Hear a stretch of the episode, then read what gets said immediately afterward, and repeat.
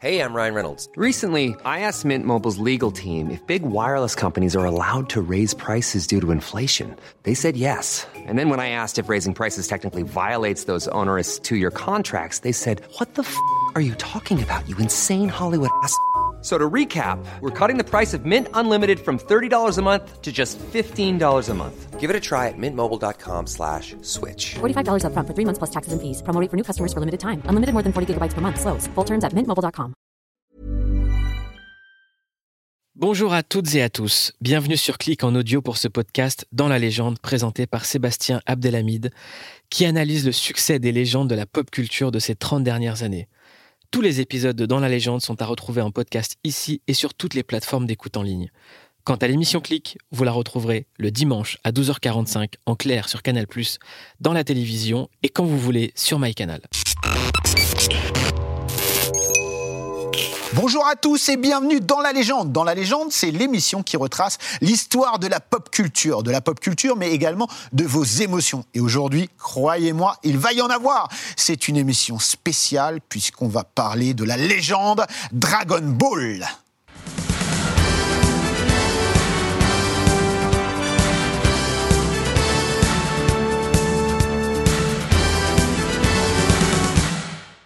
Et pour cette émission exceptionnelle autour de Dragon Ball et son univers impitoyable, nous avons euh, des invités tout aussi impitoyables. Léo et Max de la chaîne DB Time et de votre chaîne personnelle, exactement. Vous êtes vidéastes, hein, euh, un duo inséparable, j'ai envie de dire. Ça fait plaisir de vous avoir avec nous euh, en plateau. Bah, merci. Euh, Plaisir partagé. Plaisir partagé en tout Ça cas. fait plaisir. Euh, vraiment, je suis content puisque euh, on s'est croisés sur divers événements, mais on n'a jamais eu euh, l'occasion de faire vrai. une émission ensemble. Ça, c'est vrai. Et ben, c'est la bonne occasion. Ah, là, elle est parfaite, là, dans un décor euh, qui nous parle. Fabuleux. Voilà. Et nous avons euh, le chef avec nous, euh, le chef Otaku, vidéaste, mangaka, philosophe des temps modernes 2.0, 3.0. à fait. Bienvenue. Oracle cosmique aussi. Oracle cosmique. Alors oui, mais nous ne faisons pas la promotion des sectes. D'accord. Donc euh, C'est voilà. dommage. Bienvenue, bienvenue. Très content de t'avoir avec nous aussi. Bah, très content d'être là. En même temps, j'aurais été un peu vexé de ne pas être invité. Ouais. Dragon Ball. euh, Voilà, c'est un, Voilà, euh, un peu la base. hein. Donc, Voilà. euh, toi, sur ta chaîne, t'en parles beaucoup également. Euh, faut bien faire des vues. voilà, la passion, comme on dit. hein. Oui, alors, c'est vrai que Dragon Ball, c'est un sujet qui déchaîne les passions déjà depuis plusieurs décennies, hein, on va dire, et avec l'apparition de, de- de- des nouveaux médias tels que YouTube, ça a permis au- aussi l'émergence de plusieurs talents pour euh, faire différentes thématiques autour de ce sujet. Donc on ne pouvait pas passer à côté, tout simplement parce que Dragon Ball, eh bien, c'est la base. Incontournable. Voilà. Mais avant la base Dragon Ball, derrière Dragon Ball, il y a un génie, il y a évidemment le papa euh, Akira Toriyama. Donc euh, voilà, Akira Toriyama, hein, qui donne peu, voire pas d'interviews, qu'on ne voit très peu euh, publiquement. Euh, Enfin voilà, maintenant il est reclus. J'aimerais qu'on revienne un petit peu derrière cet homme, puisque c'est l'homme qui va déclencher des vagues de, de- de joie et d'émotion euh, dans tous nos cœurs et dans des millions d'autres. Revenons un petit peu sur qui est Akira Toriyama avant qu'il arrive à la création de ce chef-d'œuvre qui est Dragon Ball. Bah, à la base, il travaillait dans la publicité. Et euh, il se prédestinait absolument pas à être mangaka. C'était vraiment pas son, truc. Il lisait assez peu de manga et c'est finalement, euh, en participant à un concours, il s'est dit bon, je peux avoir un peu d'argent, un peu de thunes euh, dans le. Je te trouve bien gentil, euh, parce qu'en fait, euh, on va dire, euh, t'es bien gentil avec euh, tonton Toriyama, parce qu'en fait, c'était un peu un glandeur. Hein, Ouais, Euh, il est arrivé en retard, il est arrivé en retard ouais. effectivement, et du coup il s'est dit c'est pas du tout un métier fait pour moi. Voilà. Travailler dans la publicité, c'est absolument pas ce que je veux faire. Euh, Il était au chômage quand il voit ce ouais, fameux concours. c'est ça. Il passait son temps à boire des coups, ça, ça, tu le valides, ça. hein. Mm. Tout à fait. Il buvait des coups dans un café. Et ça. puis, euh, Et et il voilà. a vu ce concours, il s'est dit bah, je vais participer. Il a envoyé donc ses travaux. Il n'a Ouais. pas été, euh, ouais, il n'a pas eu de, de récompense, mais euh, il a été repéré par euh, donc Kazuhiko Torishima, donc son éditeur, comment dire, historique si je puis dire. Une légende aussi. euh, Une J'ai eu l'occasion d'interviewer et qui nous a raconté plein, plein de choses sur. euh, Il y a sur de belles Akira Toriyama. anecdotes, ouais. Il y a des beaux trucs à dire. Ouais, bah, on va en parler, on va en parler. C'est très sympa. à- avec euh, cette, euh, cet éditeur qu'il a suivi pendant des années, justement. Euh, il l'a motivé à envoyer d'autres d'autres planches, et c'est comme ça que ça s'est fait. Ils ont eu un lien très particulier, très fort euh, dès le début, et euh, il a finalement eu euh, quelques publications ensuite, et ça a mené euh, à son premier succès, dont on va certainement parler tout à l'heure, euh, Dr. Slump. Oui, évidemment. ouais. Et puis avant, là, tu as, été Ah un ouais, petit peu vite en besogne, Ah, dire, parce que euh, on, on- on le disait, les mecs passaient son temps à boire des coups au café euh, et à fumer, euh, ce qui n'est pas bon pour votre santé, je vous le rappelle. Euh, c'est important de le dire. Important de il dire. empruntait de l'argent à ses parents et euh, en fait, euh, comme tu l'as dit, il aimait pas forcément le manga, il en lisait pas ou peu. Et puis, euh, c'était pour lui, en fait, une occasion. Ce qu'il aimait bien, c'était dessiner, en vrai. Il n'aimait pas forcément le manga. Euh, c'était une occasion, voilà, de d'essayer de faire un petit peu d'argent et de, de- de- de trouver un taf. euh, voilà. Et quand... toi, tu sais ce qui se passe quand il arrive euh, avec ses premières publications, euh, comment c'est reçu déjà? Bah pas du tout en fait, parce que moi je m'intéresse pas trop au bonhomme, je m'intéresse plus à l'artiste. Et ça c'est beau. C'est c'est euh, mais c'est les spécialistes en parler quand on va parler un peu artistique, un petit peu. Voilà, euh, lui, c'était juste boire des coups qui l'intéressait hein, dans les la Victoria. sont deux alcooliques, il faut le savoir. Non, pas du tout, c'est faux. si, Ne l'écoutez pas, c'est- les c'est enfants. prouvé. Euh, donc oui, comment sont Ouais. reçues ses premières œuvres? Bah, au début. Parce qu'il a des bah, inspirations très, euh, très. euh, Beaucoup de références à Star Wars. Beaucoup Bah, de c'est ça références la à Star Wars. problématique. Après, ses, ses premières écritures n'ont pas eu un succès phénoménal. Donc, il y a eu plusieurs échecs, un premier, un deuxième, etc. On est arrivé sur Dr. Slump, et effectivement, euh, il y, avait une écriture qui avait été faite. Et à la base, on avait du coup euh, Sembe Nolimaki qui devait être le perso principal, et on avait Alale qui était bah, celle qu'on connaît, c'est le, petit robot, voilà, qui, qui était censé être à côté. Et il a eu aussi des conseils de dire bon, ça serait bien que Alale devienne ton perso principal. Au début, t'es pas forcément pour. Et dès lors qu'il a fait un petit peu de changement à ce niveau-là, ça a commencé à prendre. Il y a eu ce succès. Et après, bon voilà, Dr. Slump, euh, c'est son premier gros gros carton. Ouais, avant, Et- il était plus. C'était une série qui était qui s'est inscrite dans le temps. Ouais. Avant, il était plus dans du one shot. euh, voilà. Ouais, bah, il, a, il a toujours aimé ce, ce- ce style-là. Et, et après, il a été récompensé du, du Shokugan manga. Donc voilà, c'est un award très très prisé. Ensuite, il a voulu tenter autre chose. Tu disais, il y avait des inspirations. Donc il a tenté aussi des inspi euh, à la Jackie Chan, parce qu'il adorait regarder tout ça. Alors, au-delà d'adorer, c'est que quand il dessinait, il regardait tout le temps, c'est ce que Torishima nous racontait, c'est qu'il regardait tout le temps des films de Jackie Chan. Il se passait les films. Tout le temps, tout le temps. À tel point que ce que Torishima nous racontait, c'est que sa femme, elle en avait marre. Sa femme, elle en avait Ah marre.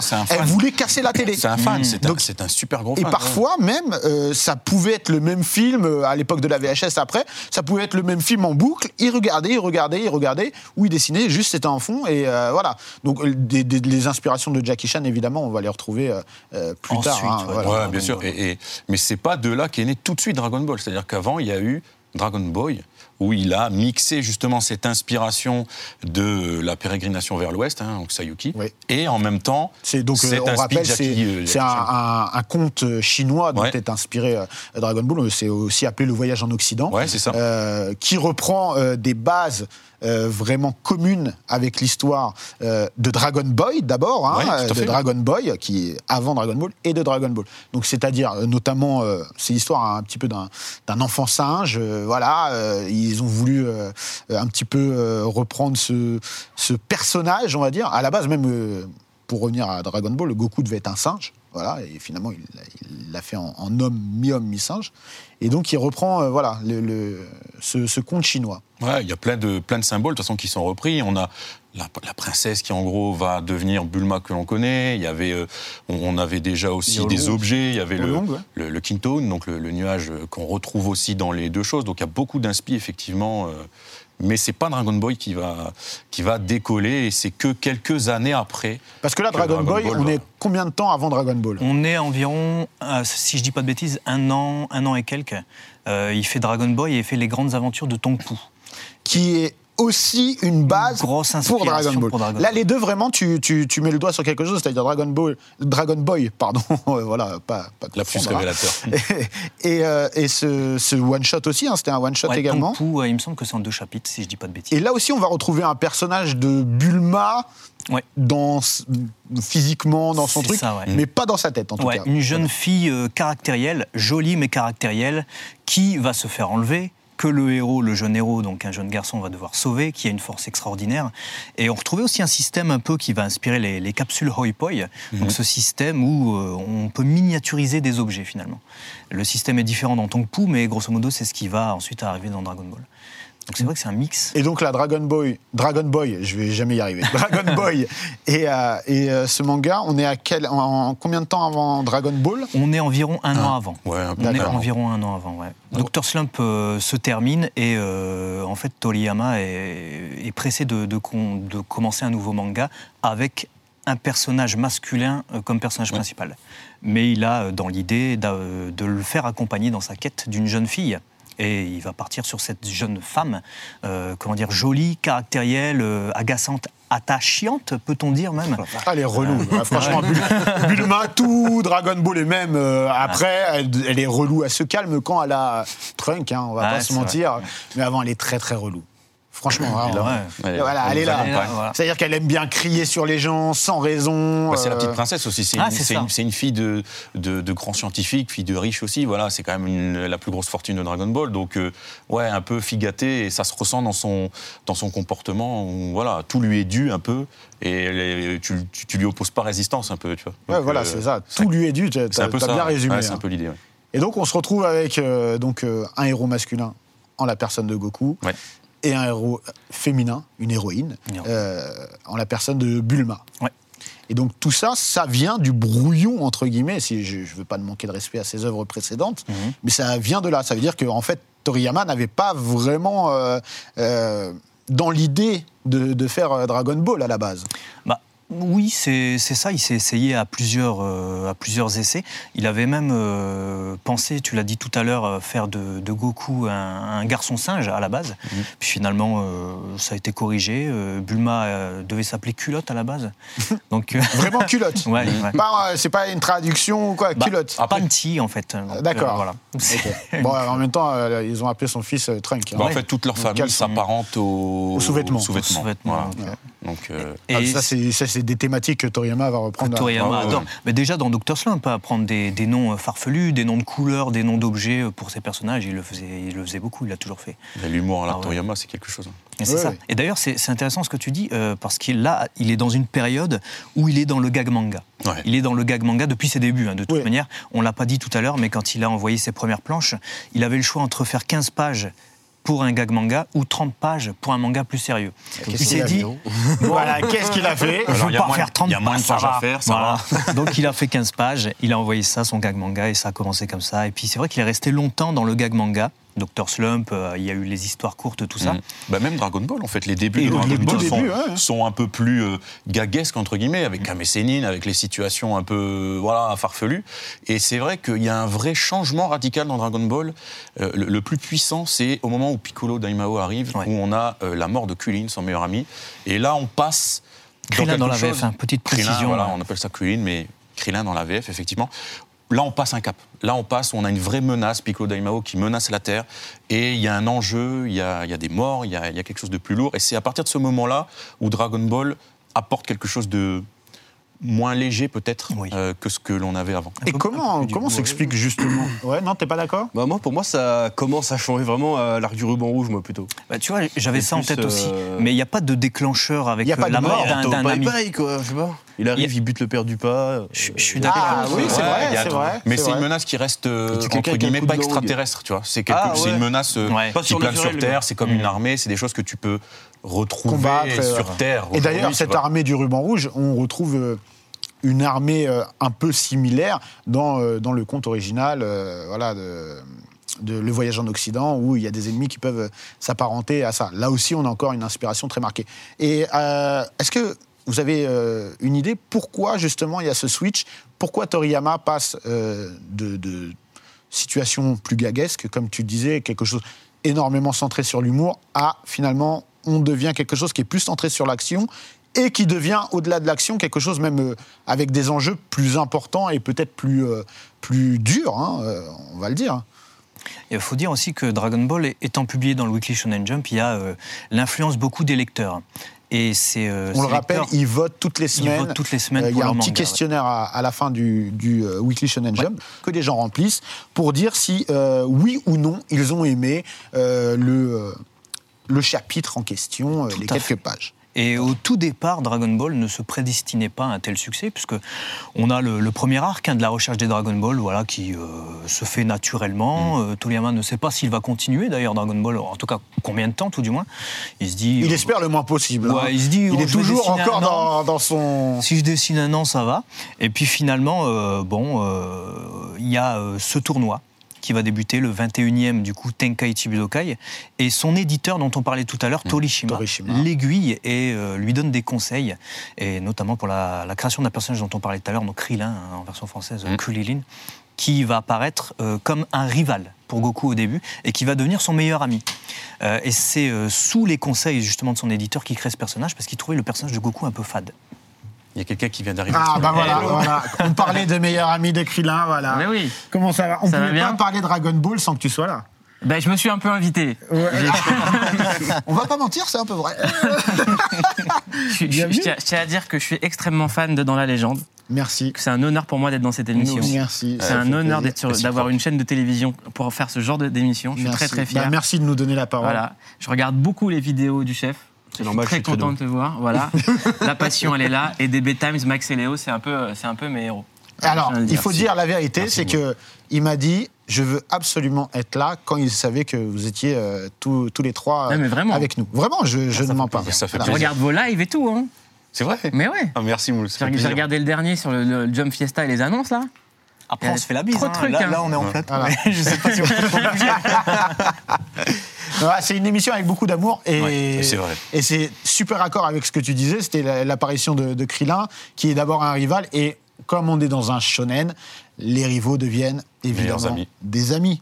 Et ça va être euh, un élément qui à la fois va, va- va servir de meilleur ami à Goku, mais aussi de déclencheur à, à- à de nombreux égards, puisque on va avoir euh, un Goku qui va du coup être beaucoup plus sérieux, puisqu'il va y avoir une vengeance aussi pour Piccolo Daimao, et c'est aussi lui qui va être euh, à l'initiative de la transformation en Super Saiyan dans l'arc Namek. hein, je Voilà. vais un peu plus loin, mais Ouais, tu- il est aussi euh, cet élément déclencheur, puisque l'amitié très forte qu'ils auront développée durant toute la première partie de, de l'œuvre va se concrétiser en un climax face à, à C'est un Frieza. peu triste que le- la seule intérêt du perso, c'est qu'il meurt à un moment donné. En fait. C'est un peu dommage. c'est- euh, c'est pas sa seule utilité. C'est pas sa seule utilité. Ah non, mais- non, mais c'est comment il le définit après. L'int- L'intérêt de Krillin, pour moi, c'est d'expliquer que c'est pas la, la quête de puissance l'im- l'important dans Dragon Ball. C'est d'être fidèle avec ses amis, qu'ils soient plus faibles, qu'ils soient plus forts, qu'ils soient différents. Et Krillin, il symbolise ça dans l'évolution de Goku, en fait. Déjà, un, Ouais, il n'a pas de nez, donc il est complètement différent. Ouais. Il n'a pas de cheveux. Et en plus, attention, parce qu'au départ, il y a un truc que je tiens à, à peut-être tirer encore plus, c'est euh, la quête de puissance. C'est qu'à la, à la base, euh, Krillin, il est archi puissant, en fait, euh, Oui, mais en, ça- en ça- tant ça- qu'humain. Ça, ça représente aussi la- une autre quête qui est, la- la- qui est- qui est plutôt la quête de Vegeta que celle de Goku, c'est la quête d'humanité. Et Krillin, c'est le seul humain qui tient la route dans Dragon Ball. Et il, il suit Goku, il l'accompagne dans tous les combats. Donc Ouais. euh, du début, euh, quasiment jusqu'à Enfin, la bon, fin. il y en a beaucoup, il essaye de se barrer. hein. Yann tient plus. Euh, ah non, Krillin aussi, il essaye de se barrer avec Gohan euh, dans l'arc Namek. euh, Dans, la, dans la quête d'humanité que symbolise Krillin, c'est lui qui a humanisé un cyborg, Ouais. dont une fille. Bah, je pense que c'est vraiment son rôle à Krillin euh, dans, dans Dragon Ball, c'est ça. Mm. C'est euh, en fait le côté humain, comme tu dis, il est symbolisé un parce que c'est un humain, mais c'est aussi lui qui va déclencher des émotions que les gens n'ont ouais. pas forcément euh, euh, révélées de base. Exactement. Mm. Bah, quand, quand il se transforme en Super Saiyan, la- l'assassinat de, de, de Krillin, c'est l'assassinat de la part d'humanité de, de- de Goku. Donc ça, C'est vrai. c'est quelque chose qu'il ne fallait pas toucher en fait. Et, et- et je suis d'accord avec toi, et c'est pour ça que je précise ça tout à l'heure, parce que malheureusement, il y a beaucoup de personnes qui résument Dragon Ball en Dragon Ball Z. Et ce qui est dommage, c'est que tu ne vois du coup pas tous les liens, tout ce développement, pourquoi aujourd'hui Kulin et Goku euh, sont, sont aussi amis, tu, tu sais pas qui est Tenshin Han, Yamcha, Bulma, quel lien ils ont eu? Et c'est là où c'est super intéressant, parce que quand tu arrives dans Dragon Ball Z, tu comprends tout ce passif, tu comprends pourquoi c'est, comme tu le dis, euh, le- le- la, mort de son meilleur ami, le, le, choc au temps, déclencheur. le- de- c'est un déclencheur, parce qu'il y a, il y a tout un passif en fait derrière. C'est la vie en fait, tout simplement. Bah, en fait, euh, peut-être que Dragon Ball Z, euh, les gens euh, y ont été sans aller voir euh, Dragon Ball de base parce que c'était de l'action et on comprenait tout de suite, comme tu disais, ça n'avait pas besoin forcément d'être expliqué. Mais les nuances et la, la profondeur que peuvent euh, représenter certaines amitiés, certaines aussi, euh, on, on parle de Krillin, mais il y a aussi Piccolo. Ah, Piccolo, bien Piccolo, sûr. c'est euh, c'est quand même l'ennemi euh, de Goku Son qui va juré. élever son fils. Ouais. C'est vrai. C'est c'est- C'est vrai. c'est- c'est quand même Et je, fort. et je suis d'accord euh, avec Chef, euh, parce que je regarde beaucoup les, les vidéos sur la passion sur Dragon Ball Super. Euh, ce qui manque à Dragon Ball Super, c'est ça en fait. C'est-à-dire qu'ils peuvent nous faire toutes les bastons qu'ils veulent, tous les tournois qu'ils veulent, mais il y a, il y a tellement pas d'humanité, il y a tellement pas de, de relations, d'interactions entre les personnages, qu'en fait, ils se retrouvent tous à être des caricatures d'eux-mêmes, et que, et que c'est, c'est- c'est super de nous sortir l'enfance de Jiren euh, à la toute fin. Mais en fait, on aurait, fout. on aurait aimé le savoir avant, et, et surtout, le, le rapport entre, entre Vegeta et Sangoku, qui soit limité encore à un truc de compétition, bah ça, Mais c'est uniquement ça dans Dragon Ball Super. Est-ce que tu penses qu'on a perdu toute l'humanité qu'on avait dans Dragon Ball et Dragon Ball Z? Bah clairement parce qu'en fait on est Dragon Ball Super, ça, ça prend plus de risques, ça sert plus, ça, cher- ça cherche plus à raconter quelque chose, j'ai l'impression. Ça sert juste à faire des nouvelles transformations, on va vendre des figurines. c'est du fan service. des- euh, Même pas du fan service, parce qu'en fait les gens ils s'en foutent. euh, Le seul fan service pour moi qu'il y a eu dans DB Super, en vrai, et qui était intéressant, c'était euh, le début de Black Goku euh, avec Trunks, quoi. Parce que après, Ouais. honnêtement, on Moi, perd c'était l'arrivée de. Tortue Géniale dans le tournoi. Je me suis dit, c'est trop cool. Oui, mais ça- enfin, tu vois, ça n'a pas duré longtemps. Non. Mais euh, il y a, on, on a des vraies carences. Là où Dragon Ball et Dragon Ball Z, il n'y avait aucune carence à ce niveau-là. Ça nous racontait, ça servait un propos. C'est-à-dire que l'action, elle servait toujours un propos. Et elle servait un propos qui avait été initié depuis Dragon Ball, depuis la base. Et j'aimerais qu'on parle d'un autre sujet qui me manque dans Dragon Ball Super, c'est les musiques. Il n'y a pas une musique au niveau C'est pas du tout dans le conducteur. de Dragon Ball et Dragon Ball Z. Pardon, excuse-moi. Non, mais moi, tu, c'est plus après, en fait. tu me lances la- sur Dragon Ball. C'est dans la euh, deuxième partie. Ok, alors là, c'est quoi le euh, sujet C'est je- Dragon Ball, on n'est plus sur Dragon Ball. Magnifique, euh, magnifique, voilà. je vous écoute.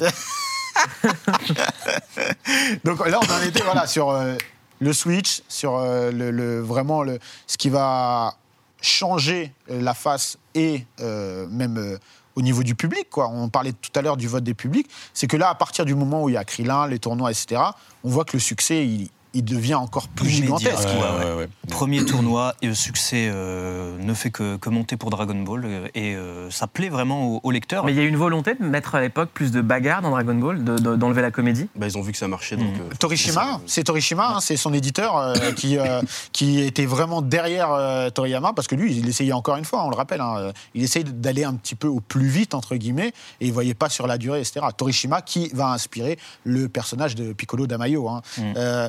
Et Torishima lui a dit il faut un tournoi. En fait, il lui a dit hein, il Ouais, faut ouais. euh, complètement un tournoi. Et c'est quelque chose qui va rester après Ouais. dans, dans le manga shonen, c'est les tournois. Bah, c'est ça, à tel point que euh, maintenant, Dragon Ball est souvent associé au tournoi. On se dit Dragon Ball, tournoi d'arts martiaux, euh, bon, on se Bah, dit aussi transformation. Les tournois, c'est un peu le gimmick euh, parfait dans les shonen parce qu'en fait, t'as pas besoin de, de t'embêter à faire tout le background de tous les personnages, à, à expliquer pourquoi ils se battent. Mm. Ils se battent. Et puis après, autour, tu peux broder. En fait, Ouais. c'est- un catalyseur un peu de l'esprit shonen. C'est-à-dire, tu prends un personnage, il est là, pourquoi il est là, on s'en fout, il faut juste le battre. Et il y a aussi un Et ennemi, un ennemi peu un- de- un- ou une organisation indépassable. L'armée du ruban rouge, dans Dragon Ball, c'est quand même. euh, Bah c'est cool. En plus, là, on voit où Toriyama se fait vraiment plaisir, c'est que là, il y met plein de références dans l'armée du ruban rouge. Parce qu'on l'a dit, c'était un grand fan de Jackie Chan, mais c'était également un gros, gros fan, comme beaucoup de mangaka à l'époque, euh, comme euh, Ojo ou euh, Hara. Euh, c'est un gros fan de, de- des actionneurs, des blockbusters De des Schwarzenegger, années ouais. 80-90. Totalement. Schwarzenegger, même. Stallone. Ah bah oui, tu le et il y a- on a Frankenstein aussi. euh, Enfin, voilà, tout le C'est un mélange, je trouve, de Frankenstein et Schwarzenegger, le mec, quand même. Ouais, ouais, complètement, complètement. Mais et ce qu'on a déjà d'ailleurs dans Doctor Slump, Ouais. euh, puisqu'on a des références à Superman euh, direct, euh, etc. Superman, Star Wars. euh, Alors Star Wars, c'est son cheval de Ah, bataille. Star Wars, Comme ouais, il s'est fait pas. recaler sur son euh, premier Ouais. manga, puisqu'il n'a pas été publié Ouais. à cause de ça, parce Mm. qu'ils n'avaient pas les droits de Star Ouais, Wars. ils n'avaient pas le droit, ils ne pouvaient pas se permettre de faire un détournement de. Et de tout Star Wars. simplement, mais on parle de Star Wars, une référence directe à Star Wars, c'est euh, La, la- réparation aussi. Oui, mais la tour Karine. La- oui, tout Mais à oui, fait. oui, le, oui. le- le- le- le, le masque, la, Ouais, la régénération, etc. Ça, c'est Star Wars. Et également la tour Carine. Qui ressemble à Bespin. à ouais, exactement. c'est- C'est complètement ça. Donc il a réussi à, à distiller ci et là des. euh, Même des- les des véhicules, références. les véhicules, Toriyama est oui. extrêmement fan de mecha. Il- C'est son plaisir, c'est de dessiner ça, parce que sa petite passion, il faut le dire, à côté du, du- voilà, de, de- voilà, dessiner le manga, c'est pas. Est-ce que c'est sa passion, c'est son métier, tout du moins. Sa passion, c'est les plats modèles. Donc c'est des mod- modèles kits, c'est euh, Des maquettes. des maquettes, Ouais. des maquettes qu'il construit, et c'est souvent des chars, euh, des euh, voilà, des, Des des objets, ouais, des véhicules ouais. de, façon, de l'armée, tout ça. Et il- en met beaucoup dans ses mangas. Et il y a plein de prototypes de, de- de- de voitures de Toriyama qui ont été euh, Ouais. utilisées par des, des- des vrais designers euh, automobiles en Ah fait. Et en, en parlant de véhicules et de Star Wars, on a même le Land Speeder, hein, le Land Speeder euh, de, de, de Luke Skywalker qu'on retrouve dans, dans Dragon Ball. hein. C'est euh, bah, c'est, euh, c'est c'est pas Yamcha d'ailleurs qui. euh, Euh, Le Jet manga ouais. Avec. Toto le lapin. je me souviens, je l'ai lu. Je- me souviens, je l'ai. Mais les- je pose une question, mais cette, cette inspiration Star Wars euh, qui n'a jamais vu le jour, elle est- on peut la lire quelque part ou pas? Euh, je sais pas si c'est Euh, disponible. Je pense que c'est oui, trouvable de les manière pages sont illégale. trouvables. Mais euh, de manière légale, il me semble pas. Et de manière illégale pour aller direct dans, le- dans les problèmes. J'assume le risque? Euh, oui, de manière Me illégale, signale. je pense que c'est. En tout cas, moi, j'ai déjà vu les- la, la première planche. Ouais, j'ai lu le jeu aussi. Ouais. Je pense que tu pourras le, le trouver. Bon, vous m'enverrez un lien. Non, parce que c'est illégal. Très bien, vous m'enverrez pas de lien. Mais t'inquiète. Et euh, voilà, tout ce succès, euh, c'est au Japon. hein. Euh, ça, ça, et ça vit dans le Shonen Jump. On va l'avoir, nous également, en France, ce succès. Voilà, Dragon Ball va perdurer dans le monde entier, mais également en France, et ça va être le début d'une grande aventure. Alors, est-ce que- Là, j'ai pas la réponse. Est-ce que on... non, non, je pense que j'ai la réponse. On a d'abord l'animé avant d'avoir le manga. On a d'abord Non, l'animé avant c'est- d'avoir le manga, c'est c'est ça. une certitude, puisque euh, à l'époque, le manga était encore super confidentiel, voire inexistant en France. C'est Dragon Ball hein, qui va amener le manga en France. Euh, Glénat, euh, Akira. Jacques Glénat, Akira aussi, oui. mais euh, le, le manga, euh, on va dire. et en animé, ça arrive en quelle année en France euh, Dragon Ball 1900. en 1988. Ah, j'allais dire 89. En 88. mars Deux ans- 88, je crois. Deux ans après euh, la sortie japonaise.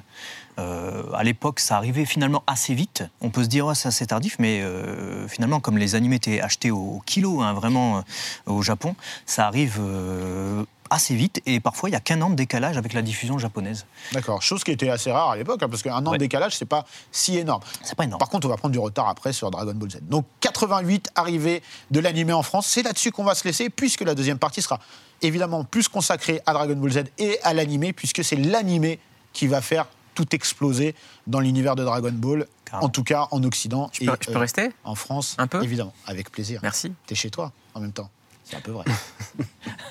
Merci beaucoup.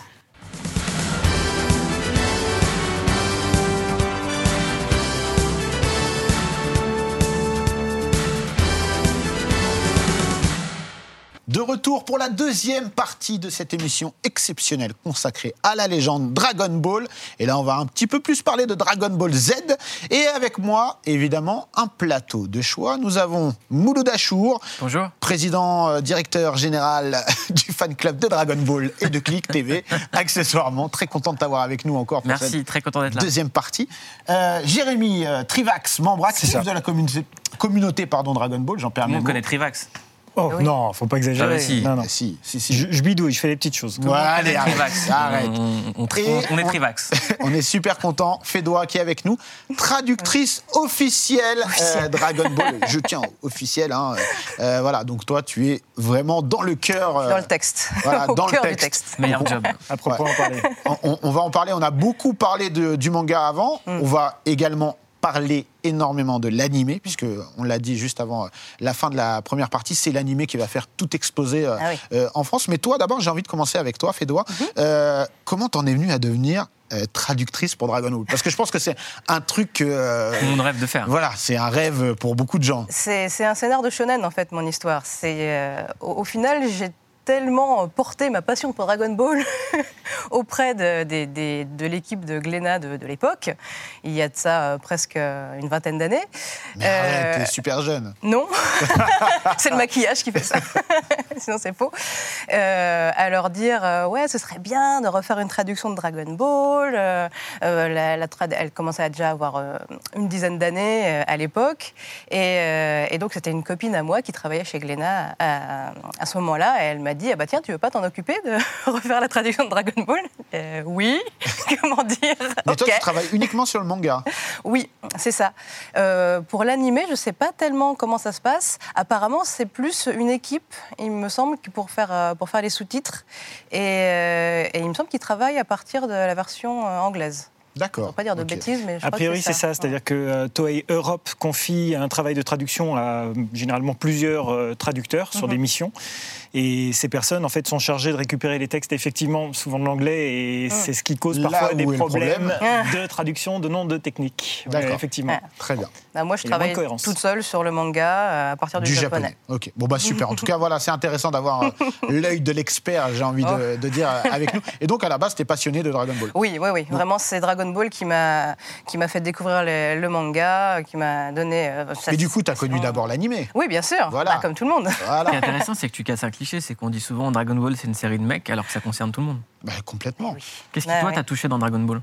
C'est euh, bah, Dragon Ball, c'est un cocktail de, de plein de choses. Et moi, ce qui me plaît à chaque fois dans les n'importe quel support, dans les mangas, dans, dans les films et tout, c'est la caractérisation des personnages.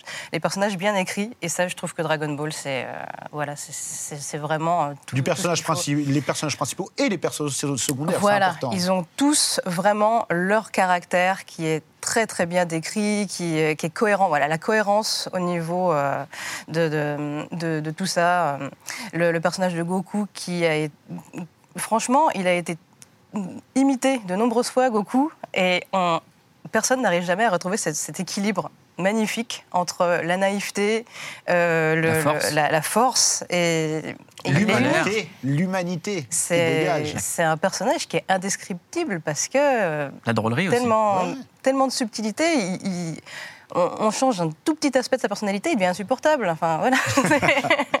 Ça se voit avec Dragon Ball Super d'ailleurs. Je me demandais si tu allais le dire. Voilà, on y est. On y est. Toi, Mouloud, comment t'as as découvert l'animé Dragon Ball? Euh, comme je pense tout le monde, euh, enfant en regardant le Club Dorothée. Euh, et après, il y a eu euh, ce- ce- le souvenir de ce fameux jour. Et c'est drôle parce qu'on en, on en a parlé avec Kairon qui en parle aussi sur scène, je crois. C'est le jour où euh, Sangoku s'est transformé en, Super Saiyan. Et en fait, il y a eu une bascule totale. Et, tout d'un coup, euh, Dragon Ball, on était passé de. C'est un truc qui nous fait vraiment marrer. Et moi, j'adorais le côté blagueur de Dragon Moi, j'étais vraiment fan de Dragon Ball. Le côté blagueur, il, était génial. Et j'ai vu une bascule où, quand il y a eu ce moment-là dans Dragon Ball Z, c'était devenu cool pour tout le monde d'être dans Dragon Ball. Chose qui n'était pas le cas, c'est important de Chose le qui dire n'était pas le cas, vraiment, Dragon c'était. Ball, euh, Parfois, certains considéraient que c'était un peu gamin. hein. Exactement. Voilà. Surtout à côté de Senseiya. Voilà. à Moi, j'étais, euh, j'étais, je suis encore euh, pro Senseiya total. Mais, mais euh, non, Dragon Ball, c'est un truc qui a, qui a changé plein de trucs dans ma vie. Ça se trouve, je serais pas là euh, s'il n'y avait pas eu Dragon Ball, parce que euh, à l'époque, l'animé avait beaucoup de retard, comme tu l'as dit dans la, dans la première partie Un de l'émission. Voilà. Enfin, sur euh, Dragon Ball. Sur la diffusion de l'animé, ouais. Et sur Dragon Ball Z, c'était encore pire. Il fallait regarder huit semaines pour avoir euh, un- un- une réponse à une phrase. Euh, et en fait, c'est comme ça que j'ai rencontré le groupe La Caution. C'est parce qu'à l'époque, Hightech euh, avait des vidéos, à l'époque en PAL, des, des- enregistrements japonais de Dragon Ball. Et j'avais sa petite sœur qui était avec moi en sixième ou cinquième. Et je suis allé frapper à sa porte pour avoir une cassette. D'accord. Donc euh, c'est comme ça que Tout est parti de là. tout est parti de Dragon là. Ball, et- créateur de liens sociaux euh, depuis. euh, et, et- et au-delà de ça, d'amitié. je pense que sans, ça, cette histoire-là et sans la caution, il n'y aurait pas eu euh, la suite, il n'y aurait pas eu Click. Donc euh, quelque part, on doit, on doit il n'y aurait ça pas eu nous Ball. non plus. Il n'y aurait pas eu nous. Donc euh, c'est c'est pour ça que Dragon Ball, c'est un marqueur très important dans ma vie. Euh, et je pense que c'est le cas pour plein d'amitiés, en fait. Ça, ça a créé plein d'amitiés, plein de connexions, parce que Dragon Ball, comme Senseiya, c'est un déterminateur de valeurs. euh, il y a un tronc commun dans Ouais, l'affect les- qu'on a avec les troncs, personnages. les et dans- du shonen qui, Exactement. qui se répercutent sur nous, quoi. Et c'est là où on voit où une œuvre elle est, euh, elle est importante euh, ou pas. C'est-à-dire qu'il y a des, des animés, hein, euh, puisqu'on est dans la thématique, on va les regarder et puis on va peut-être les oublier. Il va pas y avoir forcément de répercussions sur nous. Là, Dragon Ball, on est sur quelque chose qui a marqué toutes les générations. C'est-à-dire toutes les générations, encore aujourd'hui. Tu es d'accord avec moi C'est quelque totalement. chose d'intergénérationnel complètement, Dragon Ball. Totalement. Et il y a quelque chose d'assez fort là-dedans, c'est que, euh, bah, en fait, il vient d'y avoir une publicité pour euh, Oui. le prochain RPG Dragon Ball, DBZ Kakarot. Kakarot, effectivement. Et je crois que ça illustre, ça illustre tellement bien que tu es en train de dire. C'est la raison pour laquelle tous les gens de la communauté, d'ailleurs, quand cette pub est, arrivée, euh, ils se sont sentis euh, touchés au plus profond. ouais. C'est qu'il y a ce trentenaire qui est en train de rentrer du boulot avec son costard et il croise des gamins qui crient Kamehameha dans la rue. Et vu, ça, lui, le, en ça le ramène faire, à lui, ouais, ouais. il teste le RPG, il, se, il rappelle quand il, était, quand il était gamin en train de faire des caméas dans la douche, sa mère en train de le surprendre avec les cheveux dressés. euh, Mm. avec Mais, le- mais l'eau encore une fois, bain, ça et casse une, une idée reçue, c'est que on, a- on est de la même génération. Ouais. Euh, Dragon Ball, c'est pas un truc d'enfant, c'est pas un truc uniquement masculin, c'est intergénérationnel. Totalement. Ouais, Ça touche c'est tous pour les tout âges. le monde. Ouais, C'est pour tout le monde. Ouais. Et euh, c'est encore une preuve, hein, c'est intergénérationnel, mais ça n'a pas marqué que euh, les euh, passionnés, etc. Ça a marqué tout le monde. Tout le monde. Bah, je, je crois que euh, Goku est aussi populaire que Mickey, un truc comme ça maintenant. non? Bah, ça, je ne sais pas, mais en tout cas, Goku. Je l'ai euh, inventé. euh, Non, mais le fait de voir que ce soit la mascotte des JO, c'est ce que c'est là où j'allais en venir. Et après, avec euh, plusieurs autres héros euh, de, de shonen. Mais quand Mais tu vois, une- je te coupe, pardon, quand on voit une firme, une firme américaine comme McDonald's Mm. qui fait des pubs en France, qui pourrait prendre des héros américains, ils prennent, ils prennent Sangoku. Oui, mais c'est preuve que, et pas que en plus en France, dans plusieurs pays dans le monde, c'est quelque chose qui est intergénérationnel, qui est international. C'est pas forcément quelque chose qui est facile à mettre en exergue quand on a une œuvre universelle en fait. Mm. Elle est universelle. Ouais. Et euh, aujourd'hui, c'est une œuvre qui, euh, qui continue euh, de vivre alors, avec la licence Dragon Ball Super. Là, on a le dernier film, hein, Broly. Alors, ils me l'ont même pas offert alors que j'ai fait une voix dedans. Eh, c'est Ah, normal. mais c'est vrai, tu fais qui Voilà, j'allais le rappeler, mais il veut, il veut, euh, il veut, il veut le dire très vite. Non, non, je veux le DVD. Non, tu ne l'auras pas. Et évidemment, Mouloud fait une voix dedans. Je vous laisse deviner qui. C'est un des sbires de Freezer. Voilà. Donc. euh, Comme un Canal+. et- et- Ok. Et on, on le disait, bah, euh, quand on voit ta casquette aussi, c'est c'est une licence qui euh, vit encore aujourd'hui. C'est quelque chose qui vit encore en termes de merchandising. Ça veut dire que c'est quelque chose qui est important encore dans, euh, encore dans le cœur des gens. Aujourd'hui, qu'est-ce qui fait que on est encore attaché autant à Dragon Ball et on a encore envie de posséder des, des objets, des- du, du Mais même, merchandising moi, je dirais des- que même plus, plus je vieillis, plus j'ai envie d'en avoir. C'est-à-dire que plus, plus je vais vers la quarantaine, plus chez moi j'ai des figurines, des mythes de Senseiya, et je suis capable de porter euh, une casquette Dragon Ball euh, euh, dans la rue sans que ça fasse ado. C'est bizarre, c'est des trucs que je me vois assumer adulte et que je me voyais pas assumer avant. parce que c'est devenu cool entre guillemets et c'est rentré dans les mœurs aussi. Avant, je sais pas si vous vous rappelez, mais l'animé c'était considéré comme quelque chose de marginal si on regardait euh, de l'animé. Toi, euh, en plus, toi, t'es une femme. Oui. Est-ce qu'on ne disait pas un petit peu? Non mais ça c'est pour les gars, comme disait Mouloud, euh, Ah, ce genre de c'est choses. pour les garçons, c'est pour les gamins. Il fallait vraiment s'affirmer en tant que fan de manga au lycée. C'est- C'était très très dur. On était forcément euh, marginalisés. euh, Et même en fac de japonais, quand je suis entrée en, en japonais et que je disais que j'étais fan de manga, dit, ah bah oui, d'accord, bah, tu passeras pas la première année, c'est n'importe quoi. Même- même moi, dans mon métier de journaliste, quand, quand je parlais de Dragon Ball, j'en ai parlé très tôt à la télévision. On, on- on- on voulait me dire c'est intéressant, mais tu parles de sous-culture. Je dis non, Dragon Ball, ce n'est pas la sous-culture, c'est la culture. Dragon Ball, c'est un pan culturel très important de notre époque. C'est une des œuvres les plus marquantes depuis ces 30 dernières années. Donc, c'est la culture, c'est pas la sous-culture, c'est pas la contre-culture. Dragon Ball, c'est la culture. On dit Walt Disney, c'est la culture. Akira Toriyama, c'est Walt Disney. Mais c'est le, bien sûr, c'est le Walt Disney, on va dire, du, du manga entre guillemets, puisque aussi, euh, ce qui est très fort et très important, c'est qu'il a inspiré après toutes les autres générations de mangaka. C'est-à-dire que euh, sans Dragon Ball, il n'y aurait pas Naruto. Sans Sans Dragon Tortue Géniale, il n'y aurait pas Jiraiya. One Piece. Bah oui. Sans Dragon Ball, il n'y aurait pas One Piece. Aujourd'hui, que ce soit Kishimoto ou Oda ou n'importe qui, tous, tous, tous, un, respectent l'œuvre de Toriyama, mais revendiquent aussi son inspiration. Est-ce qu'on peut Son dire héritage. ouais. son Et héritage c'est pour ça que je parle de culture avec un grand C pour parler de Toriyama, c'est quand on voit toutes les œuvres qui en découlent, le créateur de One Piece, le créateur de Naruto, qui sont aujourd'hui à l'origine d'autres œuvres majeures, ils ont grandi avec ça dans le sang. Ils ont tous aujourd'hui entre 30 et 40 ans, Et ils sont bercés à Dragon Ball depuis qu'ils sont en âge de lire. Et ce qui est Donc- génial, c'est de voir effectivement qu'on a Toriyama qui a fait un melting pot, il a fait un pot pourri, son œuvre, elle- elle mange à plein de râteliers. Et il finit lui-même par inspirer d'autres. Donc ça, ça crée un cycle, c'est super positif. Et, et c'est marrant de voir justement à quel point il a réussi à créer une œuvre qui est à la fois euh, cohérente, mais en même temps, qui, il a vraiment créé euh, presque une légende. Bah, je, suis- voilà, je, je- je Ouais, retombe ouais, là-dessus, mais voilà. c'est- Mais et c'est, je pense aussi pour ça, tu parlais tout à l'heure du lien intergénérationnel, du fait que euh, plusieurs générations finissent par s'intéresser à l'œuvre. Je pense que ça vient de là. C'est que euh, déjà, on peut se reconnaître en plein de personnages différents dans l'œuvre d'origine. Mais en plus de ça, euh, on a ce, comment dire, cette sensation que euh, c'est pas ancré dans une époque. On, regarde Dragon Ball aujourd'hui, même si l'animé a peut-être un petit peu vieilli, on lit Dragon Ball aujourd'hui, on n'a pas l'impression que ça a été écrit euh, en 84. Mais, c'est pour ça d'ailleurs qu'il y a eu un, espèce de, de tollé sur la toile quand on a vu euh, dans un épisode de Dragon Ball Super, je ne fais pas plus de spoilers que ça, un héros avec un téléphone portable euh, qu'il avait oublié et qui était injoignable. C'était inconcevable dans Dragon Ball. Il se parle par la pensée, je sais pas. ils- Ah non, il y a- il y, a des téléphones aussi. Hein. Ouais. Il y a- il y a des téléphones, mais pas, pas encore euh, portables. Mais oui, il y a un- une sorte de. de- de- c'est anachronique peut-être, Voilà. euh, Ouais, ouais. parfois certaines. Mais comme Star Wars, on, on revient à Star Wars. sens, ouais. Tu as dit un truc super intéressant. euh, euh, pardon, je t'ai coupé. Non, bon. Euh, T'as dit un truc su- super intéressant dans la première partie, c'était le fantasme de Toriyama de faire quelque chose d'aussi fort que Star Wars. D'abord, c'était juste une inspiration mécanique, mais il a réussi ce que George Lucas a réussi, c'est de créer un mythe fondateur. Hmm. Et une saga euh, Exactement. intemporelle. Mais le côté mythe, il est intéressant parce que les personnages de Dragon Ball ont une portée mythique.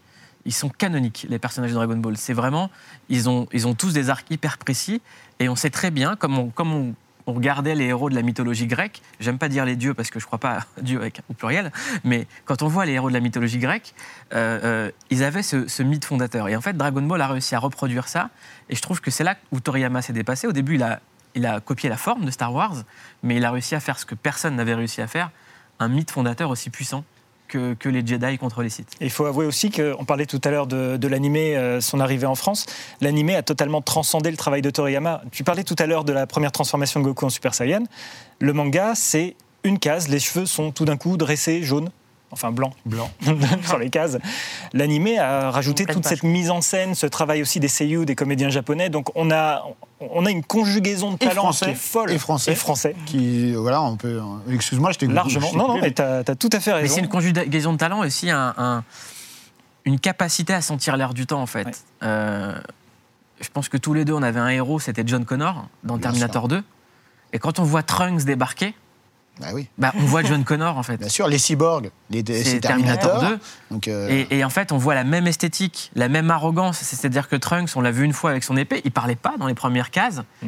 Et nous, on a- on l'a tout de suite vu comme arrogant parce qu'on aimait John Connor et que c'était un ado il y arrogant. avait quelque chose de mystérieux. C'est là où Toriyama a, a- a été très fort, encore une fois. Et, et c'est encore plus fort puisqu'on parle de- d'œuvres intemporelles. Pourtant, c'est complètement. euh, Terminator, c'est un marqueur euh, temporel euh, en termes de culture. Et pourtant, aujourd'hui, Trunk, même si on n'a pas la référence de Terminator, c'est toujours aussi puissant. Évidemment. C'est ça qui. C'est là où Toriyama fait la différence. Vraiment. C'est là où on voit que Dragon Ball, c'est une œuvre à part entière, unique et un Exactement. mythe. Mais, mais comme euh, il y a aussi un rapport au genre dans Dragon Ball avec Mhm. les cyborgs qui sont androgynes, ça a permis aussi à plein d'adolescents de se reconnaître dans les cyborgs. Ça a senti pareil le mouvement émo arriver euh, av- avant que ce soit hyper populaire. Il a toujours senti l'air du temps. Quand on voit euh, la mode dans Dragon Ball aussi, bah, aujourd'hui on voit des créateurs qui font les fringues que portent les héros de Dragon Bah, Ball. on- La femme de Toriyama l'a beaucoup aidé là-dessus. hein. Oui. Par exemple, la tenue de Trunks, ou euh, je crois que c'est celle de C18. Enfin, il y a plein de petits détails comme ça de look où, euh, bah, en fait, la femme de, de Toriyama était mangaka. Euh, elle était pas- passionnée de stylisme et elle a, euh, comme ça, une fois de temps en temps, donné des petits conseils. Toriyama, justement, s'inspirait aussi de ce que des retours des gens autour de lui. Euh, un de ses meilleurs amis, c'est euh, Masakazu Katsura, c'est l'auteur de Zetman, euh, Video Girl Eye. Et euh, ben, c'est lui, si je dis pas de bêtises, à qui on doit le, le look du Super Saiyan 3. Donc, une fois de temps en temps, voilà, comme ça, il prenait des idées, il disait bon, voilà, je sais plus, euh, je sais plus comment avancer. Et ses amis venaient, euh, je veux dire, en renfort. Ouais. Et Il y a, il y a aussi une, autre caractérisation de Vegeta, par exemple, quand on voit Vegeta en civil, bah, souvent la mode, elle est inspirée de Tony Montana. Il a toujours des chemises Mm. hawaïennes, il a toujours des trucs de Chemise couleur. rose. Voilà, alors que c'est un méchant. Donc il y, a- quand même ce côté où, Toriyama fait toujours des, des- hommages à des, à des œuvres hyper marquantes, en fait. Et c'est bizarre, on a l'impression qu'il a les mêmes références que, que, dans que le cinéma qui a inspiré la culture urbaine. Bah, c'est complètement ça. hein. Je pense que les références sont vraiment connexes et euh, il les a assumées vraiment. hein. Il les a assumées parfois avec des références plus ou moins directes, hein, comme on l'a vu, Trunk, comme on l'a vu euh, Superman dans, dans, dans Dr. Slump, et euh, de manière un petit peu plus subtile, que ce soit euh, dans des caractères aussi, euh, que ce soit dans des tenues, que ce soit dans des looks, dans des attitudes. Ouais, ouais. Il y a quelque chose, en fait, c'est cette force à vraiment tout regrouper dans une seule et même œuvre. Est-ce que pour vous, euh, justement, toutes ces caractéristiques font que Dragon Ball, c'est une licence éternelle? Une œuvre éternelle, tu veux dire. Je me vois mal dire non. Franchement, pour ma part, je vois que euh, j'aime ça depuis, depuis que je suis gamin. Je vois que je suis vraiment devenu actif sur les communautés depuis 12 ans. Et pourtant, je participe tous les jours, mais tous les jours, on trouve un truc intéressant à dire. Que ce soit sur des trucs récents ou même des, des trucs anciens. Et on découvre encore des choses en fouillant dans les vieux magazines, dans le V-Jump, dans le Weekly Shonen Jump. Oui, éternelle et, euh, et fondatrice, vraiment. C'est, euh, on- ça, ça- ça a transformé notre génération. Je pense que ça va continuer à, à inspirer la, la- la génération qui vient aussi. Et le- on peut maintenant comparer avec Dragon Ball Super. Est-ce que Dragon Ball Super va rester dans les esprits comme Dragon Ball? Bah, Ou comme Dragon Ball GT ou à base, quoi? On a dit qu'on parlait pas du cousin relou. On l'a pas ça. invité. On l'a pas invité. Dans, dans Dragon Ball, c'est. euh, Il y, a- il y a- il y a tout, quoi.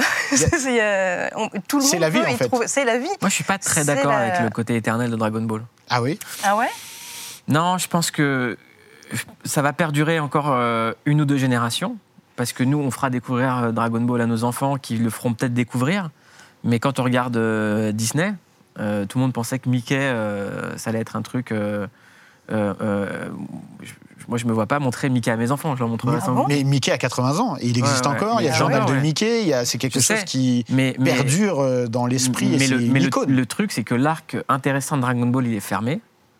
euh, que la, la fantaisie de Toriyama, elle est impossible à retrouver et à Ah émuler. Qu'il y a eu, il y a un seul Toriyama. Euh, toutes les personnes qui ont repris l'œuvre pour l'instant, c'est pas concluant. Et ça sera éternel si des personnes arrivent à reprendre cette fantaisie-là.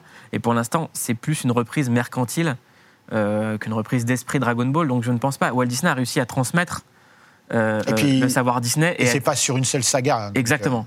Et, et- et- et c'est pour moi vraiment, c'est encore une fois l'analogie avec Star Wars. C'est-à-dire que George Lucas a fait ce qu'il avait à faire. Il a fait trois, trois trucs sublimes qu'il a supervisés. Et le reste, euh, c'est de l'anecdote. Et donc je pense que c'est pareil avec Dragon Ball. Pour moi, Dragon Ball s'arrête. Je vais me faire des ennemis. hein, ça s'arrête à Cell.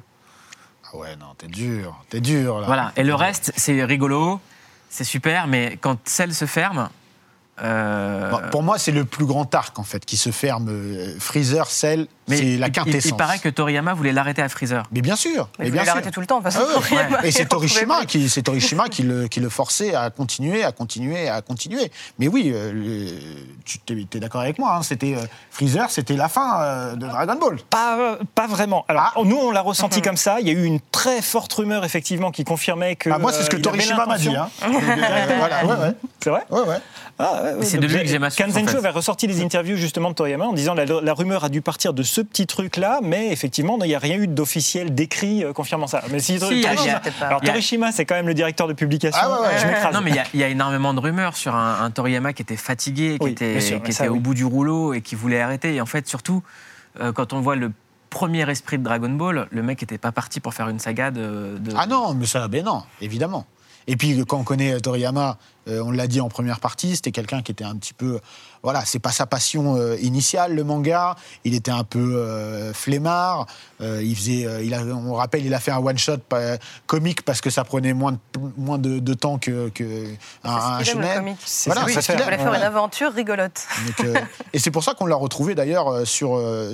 En même temps que Dragon Ball, sur du jeu vidéo également. hein. Il devient cara designer Le Dragon sur plusieurs jeux Dragon vidéo. Quest, Dragon Quest, ouais. Tobal. Vous, vous avez Tobal, le Number jeu de bagarre one, en 3D. ouais. La oui, bagarre. on y a joué ensemble. hein. Bien sûr, bien sûr, Tobal. Euh, parce qu'il essaye un petit peu aussi de s'évader euh, de, Mais, de- mais donc, c'est pour ça que je pense que ça ne sera pas euh, malheureusement une œuvre euh, éternelle. C'est que je vois pas qui peut reprendre le flambeau. Alors, Alors- étant dans, dans ce sens-là, effectivement, moi, je, euh, quand euh, dit. je pensais Mhm. Éternel, c'est est-ce, qu'elle reste- est-ce que le manga Dragon Ball, donc qui est fini en 42 Mhm. tomes, va rester culte euh, dans, dans Sur le le très long de- terme. Oui, c'est comme ça que j'avais interprété voilà. aussi la question, Je pour pense pas qu'elle va perdurer. Je suis d'accord en avec vous de dans ce sens-là. Voilà, euh, je suis voilà. d'accord. Je suis d'accord avec nos invités euh, pour ce côté-là, et je suis d'accord aussi avec toi sur ce côté-là. Mais ça va perdurer parce que, comme on l'a dit, aujourd'hui, euh, euh, c'est le les bases fondatrices du shonen moderne, c'est Dragon Ball. Hmm. C'est-à-dire que Naruto, on le répète pour les plus grands, Naruto, c'est euh, sans Dragon Ball, ça n'existe pas. Euh, One Piece, ça n'existe pas. sans Et d'ailleurs, moi, j'étais réfractaire à Naruto pendant longtemps Oui. Parce que je voyais un héros euh, habillé en orange avec les cheveux jaunes et je voulais pas. Ah, Mais euh, oui. Et, Ce que je comprends. et quand je suis tombé dans Naruto, j'étais cuit, quoi. C'est merveilleux aussi. c'est merveilleux aussi. Très différent. Et c'est ça, justement, c'est la force. En fait, euh, que ce soit Matsumoto, que ce soit euh, Oda ou, ou les autres, ils ont Kishimoto. réussi. Kishimoto Ouais. J'ai dit quoi Matsumoto. Matsumoto. C'est un énorme mangaka aussi, mais c'est pas le même. Ah, c'est ma Harlock. première télé. Donc non, non, c'est des auteurs qui ont vraiment quelque chose à dire. Euh, Toriyama déplorait que beaucoup d'auteurs euh, jeunes, euh, en fait, copiaient des choses déjà existantes. Sans- partaient sur des codes shonen euh, un peu standardisés avec un héros euh, qui est face à l'adversité, qui arrive à se surpasser, etc. Euh, mais il y en a quand même qui arrivent à tirer leur épingle du jeu en apportant vraiment une, une fraîcheur, réinventer des, des- des choses, des, des principes, des idées. Et c'est, je pense, ceux qui ont tout compris, c'est ceux qui à la fois arrivent à s'inspirer de ce qui s'est fait, y compris Toriyama, et ceux qui arrivent à insuffler leur propre vision. Parce que c'est ça aussi Toriyama, c'est une vision, c'est une personnalité, c'est quelqu'un qui... euh, en fait, qui se destinait pas à faire du, du shonen, euh, la bagarre, les gros bras, et qui finalement s'est retrouvé un peu contraint à cause de l'opinion des lecteurs et euh, son éditeur qui le poussait. Donc je pense qu'il y a cette alchimie qui rentre Mais en ligne de compte. Comme et, Son euh, Goku se destinait pas à être le sauveur de la planète alors qu'il venait d'ailleurs. C'est Ouais. il y, a- il y a une analogie qui est assez intéressante, hein, Ouais. puisque bon, euh, Bah, Toriyama, Il il, y a énormément de lui dans son personnage. ouais, ouais. Bah, c'est normal. Toriyama, euh, c'est un peu le, le Goku du, du monde du manga, hein, parce que euh, il faut, aujourd'hui, c'est quelque chose euh, qui, qui marche énormément, mais il y a eu aussi hein, une vague euh, Bah, creuse, ouais, hein, ouais. très creuse. hein, Mais, chez- mais- sur mais le quand on voit le Jump, hein. succès de Dragon Ball maintenant, euh, du fait de notre génération qui le multiplie par deux ou par trois en le transmettant à d'autres générations, il y a quelque chose, moi, qui me donne de l'espoir, c'est que l'œuvre commence à être respectée au cinéma. Euh, quand on voit la sortie de Broly, c'est c'est déjà un pas en avant en termes de qualité. Mm. Et pour l'instant, il y a eu cette infamie euh, qu'est le film. Comment il s'appelait déjà Dragon Oh, Ball Evolution. Ouais, je l'ai oublié. Ah. Je crois que je me suis fait hypnotiser pour l'oublier. Voilà. Mais il y a peut-être un espoir pour qu'il y ait des films intéressants, euh, euh, avec des acteurs intéressants. Je, je pense que ça peut être ça le, le- la prochaine étape. Quoi. Fédois, tu vois un nouveau film euh, live Dragon Alors, Ball. Déjà, j'ai pas voulu voir le premier. Tu ne l'as pas vu? Non, je l'ai pas vu, j'ai pas voulu Je t'ai m'infliger préservé. ça. je n'ai pas ressenti le besoin. Et moi, de base, euh, je je vois jamais vraiment l'intérêt d'adapter euh, un manga, un- quelque chose en Mais dessin avec des pas vrais forcément acteurs. en live, hein, mais quand on voit par exemple le travail qui a été fait sur Broly, Ah, tant que ça reste du dessin. et je reprends l'analogie avec Disney, c'est que si on avait des super productions d'animation et qui mettaient des moyens encore plus conséquents, ben on aurait des choses euh, hyper intéressantes. Mais encore une Bah, fois, on aimerait bien que Toriyama soit derrière. Oui. Pour euh, DBS Broly, sauf erreur, ils ont vraiment créé un, un département à, à proprement parler chez Toei pour justement se, se donner à fond dessus. Et la chance qu'on a eue, c'est que non seulement on a, euh, on a un caractère designer qui est arrivé avec vraiment euh, une vision euh, bah, très différente de ce qui s'est fait. Jusqu'à présent dans les dernières années est très, assez proche de ce qui s'est fait dans les années 90. Donc il y a eu toute la nostalgie qui est ressortie, mais également des animateurs à qui on a quand même lâché la bribe. Alors oui, ça crée des incohérences euh, de style entre les séquences, mais en même temps, ça leur permet de s'exprimer à fond. et Moi, ça je me suis éclaté patate. euh, en salle. Quoi. Ça fait presque film d'auteur, euh, tellement il y a de, justement de, de différences entre les séquences et on s'ennuie jamais. Ben, franchement, pour moi, si on- après on va conclure là-dessus, mais euh, DBS Broly, pour moi, c'est un film qui est réussi vraiment, euh, tant sur le fond que la forme. Et la forme était très importante, puisque on était, euh, on ça fait longtemps qu'on est dans un style très DBS. Et pas Très Yamamoto. Voilà.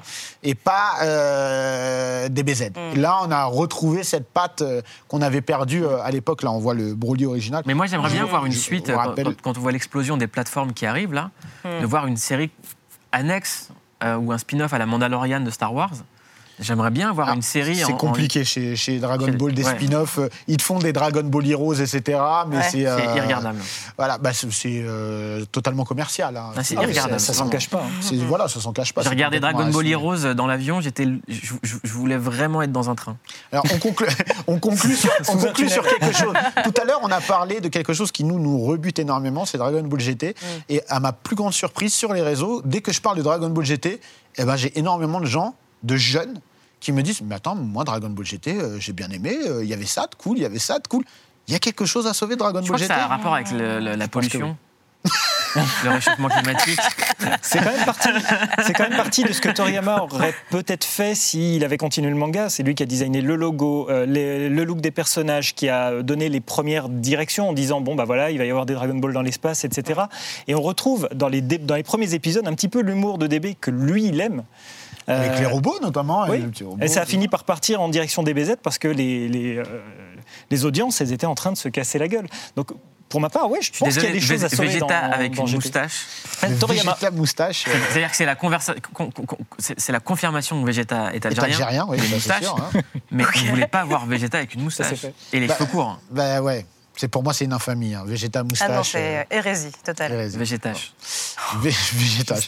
Bon, bah, on va conclure là-dessus, mais je vous Un remercie en tout cas. Euh, C'était une émission un petit peu différente des autres, puisqu'elle était vraiment placée sous le signe de la passion et de la conversation. Exactement. Et euh, j'étais content et ravi de vous avoir avec euh, moi pour cette superbe Et moi, j'aimerais vous inviter à regarder sur MyCanal tous les épisodes de Dans la légende parce que je suis extrêmement fier que cette émission soit sur notre chaîne de télévision. C'est gentil et je suis, euh, bah, j'en profite. hein, je suis extrêmement fier de la faire ici parce Ouais. que euh, c'est pas ailleurs qu'on peut aborder ce genre de sujet. C'est sur Click TV et j'en suis extrêmement Et fier. voilà, Voilà. merci nos abonnés, on vous aime. Voilà. Merci. à bientôt pour un nouvel épisode de Dans la légende. Abonnez-vous encore plus.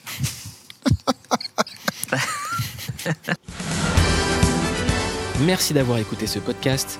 N'hésitez pas à vous abonner pour ne rater aucun épisode. Dites-le à vos amis et vous ferez encore plus d'amis. Vous pouvez retrouver tous les épisodes de Dans la légende en podcast ici et sur toutes les plateformes d'écoute en ligne ou à la télé sur la chaîne Click TV. Even when we're on a budget, we still deserve nice things. Quince is a place to scoop up stunning high-end goods for 50 to 80% less than similar brands. They have buttery soft cashmere sweaters starting at $50, luxurious Italian leather bags, and so much more. Plus, Quince only works with factories that use safe, ethical, and responsible manufacturing. Get the high-end goods you'll love without the high price tag with Quince. Go to quince.com slash style for free shipping and 365-day returns.